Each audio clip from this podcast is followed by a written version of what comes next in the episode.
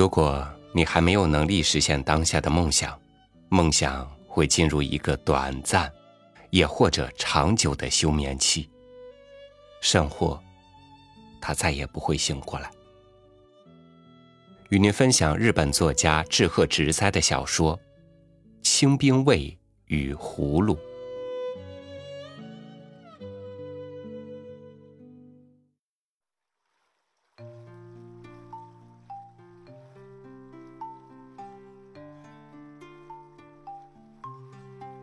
清兵卫常常买了葫芦来玩，他爸妈是知道的。从三四分钱到一毛五分钱一个的带皮葫芦，他已有十来个了。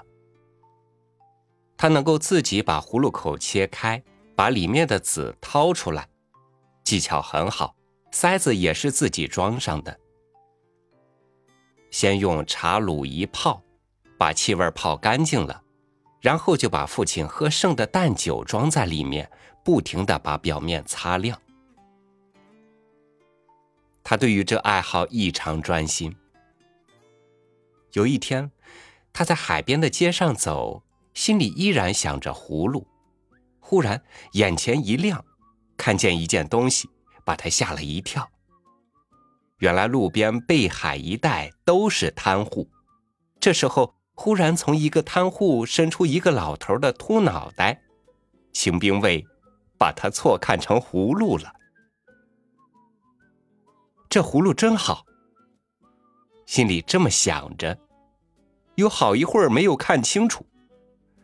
再仔细一看，连自己也吃惊了。老头昂着光彩熠熠的秃脑袋走进巷子里去了。清兵卫觉得好笑。就大声的笑了起来，一边不住的笑着，一边跑过了半条街，还是忍不住的笑。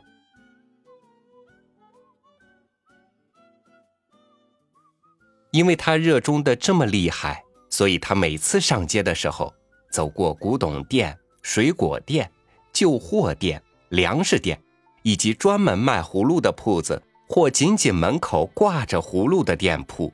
总是呆呆的站在门前望。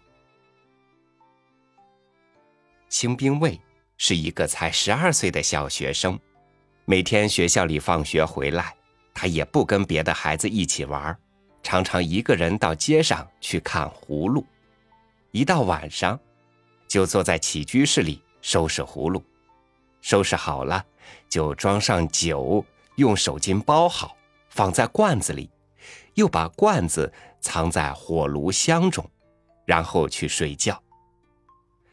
第二天早晨起来，立刻又打开罐子看，葫芦皮上冒出了许多水珠。他永远不倦地看着，看过之后，很郑重地系好络绳，挂在朝阳的檐廊下，然后上学校去。清兵卫居住的小镇是个商业码头，虽然算个市镇，其实是很狭小的一条细长的市街，只要二十分钟就可以走完了。所以卖葫芦的店铺纵使多，像清兵卫这样几乎每天都跑去看，大概所有的葫芦也都已被他一一看过了。他对于旧的葫芦没有多大的兴趣。他喜欢的是还没有开过口的带皮葫芦，而且他所有的大抵都是葫芦形很周正的平常的东西。真是小孩子呢，不是这种葫芦他就不喜欢。一位客人来看望他做木匠的爸爸，看见清兵卫在一旁很专心的擦葫芦，就这样说。是啊，一个小孩子却喜欢这种玩意儿。他爸爸很不高兴的向他那边看了一眼。阿青，这些并不见什么好，再去买几个奇特点的来呀。客人说：“这样的好啊。”清兵卫只是这样回答了一句。清兵卫的父亲与客人就谈到了葫芦。今年春天开品评会时有人拿出了马琴的葫芦来做参考品那才是出色的呢。清兵卫的父亲说了是一个很大的葫芦吧？嘿又大又长。听见这样的话，清兵卫偷偷的发笑。他们所说的马琴的葫芦是那时候一件很有名的东西，他也去看了看。他不知道马琴是什么人，立刻觉得并不见得怎样好，就掉头走了。那种葫芦我可不喜欢，不过大一点就是了。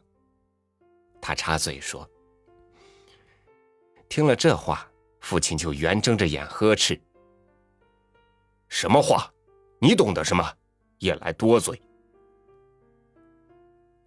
清兵卫沉默了。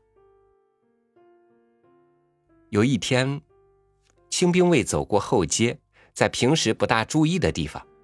一家闭了门的住房前，有一个老婆婆摆着一个卖柿子、橘子的摊子。她发现摊子后边的电把门上挂着二十来个葫芦，就立刻说：“哎，让我看一看。”说着，走过去一个一个的仔细把玩。其中有一个约五寸高，看那模样是很普通的。他却喜欢的什么似的，他心头发着跳，问了：“这个葫芦卖多少钱？”看你是个小哥儿，就便宜点儿，算一毛钱吧。”老婆婆回答。她喘着气：“好，好，你别卖给别人，我回家去马上拿钱来。”他急匆匆的说完，就跑回家去了。不多一会儿，他红着脸、呼呼的喘着气跑回来，买了葫芦就跑着回去了。从此，他片刻也不离这个葫芦，他带到学校里去。终于，因为在上课的时候偷偷的藏在桌子底下摩擦，给级任教员看见了。恰巧上的是修身课，所以教员也更加生气。这位外来的教员对于本地人爱好葫芦的风气心里本来不舒服，他是喜欢武士道的。每次明令云游卫门来的时候演四天戏，他倒是去听三天。学生在操场里唱戏，他也不怎么生气。可是，对于清兵卫的葫芦，却气得连声音都抖起来，甚至说：“这种小孩子，将来不会有出息的。”于是，这个清兵卫葫芦终于被当场没收。清兵卫连哭也没有哭一声，他脸无人色的回到家里，靠在火炉边发呆。这时候。教员夹着一只书包来访问他的父亲，父亲恰巧不在家。这种事情，家里应该干涉他。教员对清兵卫的母亲这样说，母亲吓得只是战战兢兢的，不敢出声。清兵卫对于这位教员的顽固，吓得什么似的，哆嗦着嘴唇，在屋角里缩成一团。在教员山后边的柱子上，正挂着许多收拾好了的葫芦。清兵卫心头别别的跳着，怕他会注意到。训斥了一顿之后，教员终于没有注意到葫芦，回去了。清兵卫透了一大口气，清兵卫的母亲却哭了起来，唠唠叨叨发了许多没意味的怨言。不多一会儿，清兵卫的父亲做工回来了，听了这话，立刻抓住正在身边的清兵卫，使劲揍了一顿。清兵卫又被骂作没出息的孩子，他的父亲还说：“像你这种家伙，赶快给我滚蛋吧！”清兵卫的父亲忽然注意到柱子上的葫芦，就拿起锤子来，一个一个的砸碎。清兵卫只是脸色发青，不敢作声。教员把在清兵卫那儿没收来的那个葫芦当做脏东西似的交给老年的孝义，叫他去扔了。孝义拿了来，挂在自己那间没屋的小屋子的柱子上。约摸过了两个月，孝义恰巧因为没有钱花，想起这葫芦，准备多少换几个钱，就拿到附近的古董店里去看。古董店老板。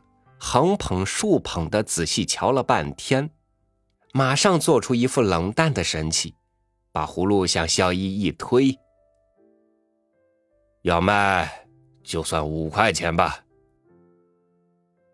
孝义暗暗吃了一惊，可是他是乖觉的，连忙板起脸回答：“五块钱可不卖。”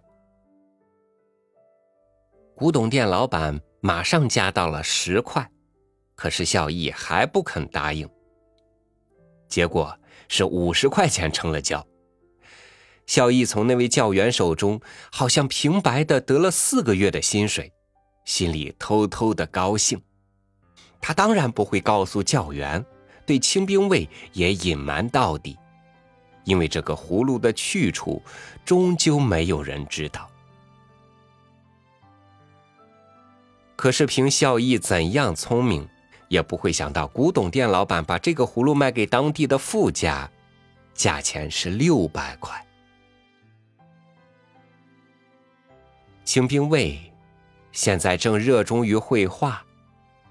自从有了新的寄托，他早已不怨恨教员和用锤子打破了他十多只葫芦的父亲了。可是他的父亲。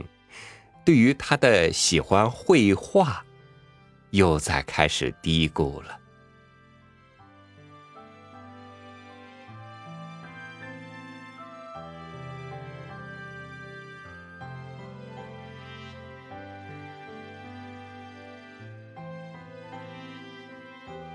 在时光的路上，我们丢下了许多熠熠闪光的东西，甚至现在爱不释手、正在把玩的，也终于有一天。会因为我们内心的不够坚定，或者其他原因，而封存于记忆。但或许，也正是因为这些，我们的生活才丰富多变，未来才无限未知。感谢您收听我的分享，欢迎您关注微信公众号“三六五读书”，收听更多主播音频。我是超宇，祝您晚安，明天见。